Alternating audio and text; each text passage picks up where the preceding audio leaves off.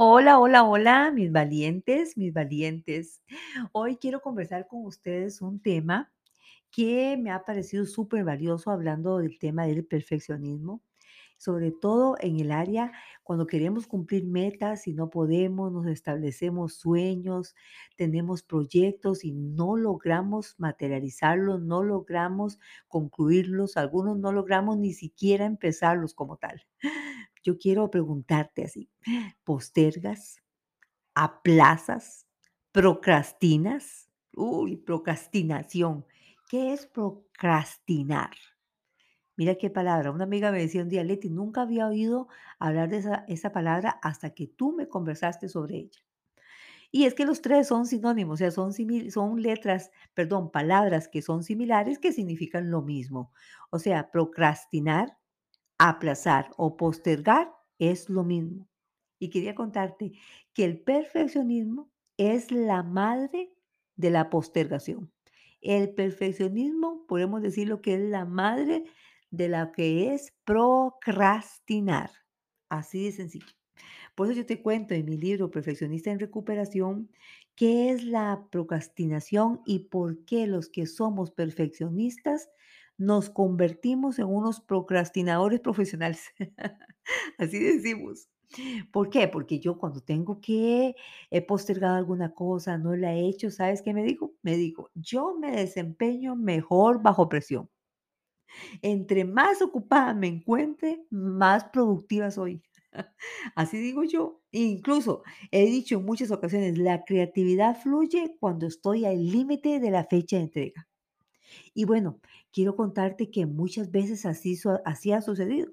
Por eso esa creencia que tengo de que yo fluyo mejor bajo presión, que fluyo mejor en el último momento, que soy mucho más creativa, cada día se reafirmaba más en mí al no ser consciente de que estaba equivocada. ¿De que estaba equivocada? ¿Por qué? Porque muchas veces podría lograr la meta, pero ¿a qué costo? Porque al final tenía culpa, estrés, frustración, cansancio, agotamiento. Entonces, al, inicio, cuando yo postergaba, puedo decirte que es gratificante, ya que tengo como un, yo diría que como una anestesia, una anestesia temporal, porque me aliviaba del estrés y la tensión de enfrentarme a, a hacer eso que yo tenía que hacer. Pero aquí la pregunta, y, y que yo me hago, o sea, ¿qué es procrastinar como tal? ¿Qué es procrastinar? ¿Qué es postergar? Pues es eso, es posponer o aplazar algo, ya sea tareas, situaciones o decisiones. Aplica para todas las áreas de la vida. Cosas que yo tengo que hacer, situaciones que yo tengo que enfrentar y decisiones que yo debo tomar. Eso es procrastinar, que muchas veces por estar haciendo el análisis, el análisis, los pros, los contra, no tomo la decisión como tal. Al ser una perfeccionista en recuperación, empecé a preguntarme, ¿por qué postergo? ¿Por qué procrastino? Y voy a contarte lo que he descubierto a nivel personal y sé que va a aplicar para muchos que se están identificando y muchas que se están identificando también con este tema. Primero es como el miedo al fracaso.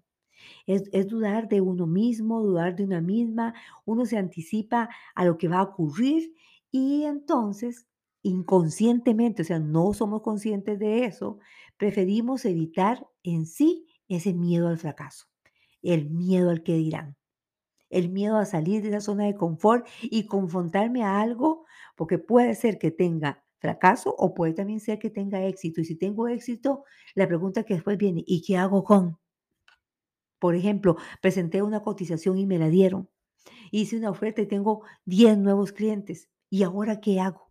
Porque inconscientemente vamos a rumiar otra vez. ¿Y si fracaso? ¿Y si no doy un buen servicio? ¿Y si no es lo que esperaba?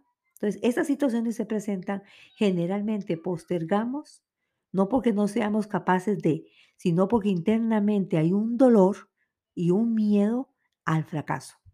Y internamente también estoy dudando de mí misma. Esto nos lleva innegablemente a lo que son problemas, problemas no, una gran oportunidad, más bien diría yo, lo que es en el área de la autoestima. de la autoestima, así es. Otro segundo factor, y lo hablábamos ahorita, es la seguridad. Si hablamos del miedo, yo postergo por un miedo al fracaso. Segundo es la seguridad, o sea, donde yo estoy me siento muy bien. Es lo que llamamos nosotros, los especialistas en crecimiento personal, lo que es la zona de confort. Evitar entonces, no quiero salir porque es una zona cómoda. Y salir de ahí implica qué? Implica molestias, implica situaciones difíciles, implica otros desafíos. Entonces, si tú no quieres crecer, si no quieres tener nuevos proyectos, nuevas metas, quédate en la zona de confort. Ahí vas a seguir teniendo los mismos resultados que siempre has tenido. Pero si queremos salir y que queremos dejar de postergar, tenemos que salir de esa zona de confort. ¿Qué va a implicar? Que vamos a tener tareas que presentar, ah, va a haber cosas molestas, algunas inestables, normal, como se presenta en áreas de incertidumbre, y algunas muy difíciles como tal. Otra tercera etapa o tercer punto en que nosotros podemos identificar por qué postergamos es la culpa. Es posible que internamente sintamos culpa por hacer, al- por hacer algo que pensamos que no debíamos haber hecho. Entonces esa culpa interna nos, nos provoca el no hacer las cosas. Qué profundo, ¿verdad? Y cuarto, y aquí estoy resumiéndolo de una forma muy amplia este tema, es lo que son los hábitos, ya que como generalmente hago lo mismo, se me presenta una situación difícil, no resuelvo, no tomo decisión, no tomo acción, ese, ese comportamiento repetido una y otra y otra vez, no tomo decisiones, no tomo acción, empiezo a analizar y sobreanalizar y a pensar las posibles consecuencias y al final no tomo una decisión, se va convirtiendo en un hábito. Entonces tengo, primero, lo que es el miedo al fracaso, por eso postergo internamente. Tengo un miedo también a salir lo que es de la zona segura, del área de confort. Puedo sentir culpa y el área de los hábitos. Todo lo que hago de forma repetida, recurrente, se va convirtiendo en un hábito. Pueden ser hábitos malos o pueden ser hábitos buenos como tal. Entonces, ¿cuáles son las consecuencias de el que yo postergo, del que yo aplazo, del que yo procrastino, del que no tomo decisiones? Bueno, tengo un problema para establecer prioridades. Tengo un problema para dificultad para enfocar mis esfuerzos, como no he podido definir una prioridad, adivina qué, cuando yo enfoco los esfuerzos disparo a todo. Decía mi mamá, el que mucho abarca, poco aprieta. Estoy dándole a todo. Número tres es una excesiva preocupación por lo que piensan los demás.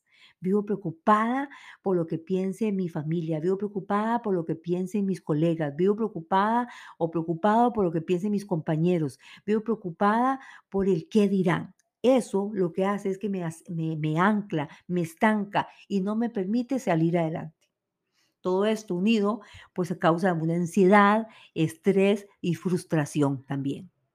Algunos pasos de acción te voy a recomendar hoy aprovechando de este tema, que en eso yo puedo decirte que soy una procrastinadora profesional, pero a la vez he aprendido a identificarles cuáles son los detonantes en mi vida y he establecido ciertos pasos de acción básicos. Aquí te voy a dar seis, empezándolo como, como darte una pincelada.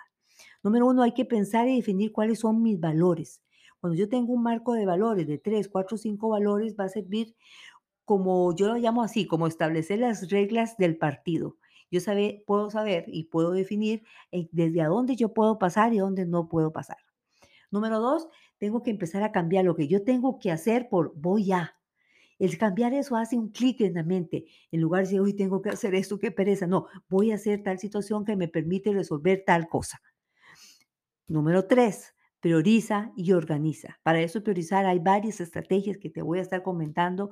Una de ellas es eh, lo que es la técnica Pomodoro, que es dividirlos en ciertos plazos de tiempo, las cosas que voy a hacer.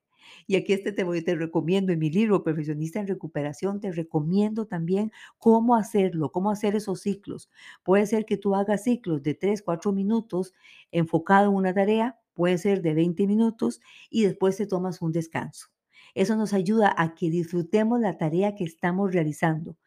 Puedes encontrarme esto, mucha información hay, se llama la técnica Pomodoro. Pomodoro es tomate en italiano, pero se ha establecido toda una meta, toda una metodología para poderlo realizar y así establecer intervalos de tiempo cortos con descansos para no procrastinar.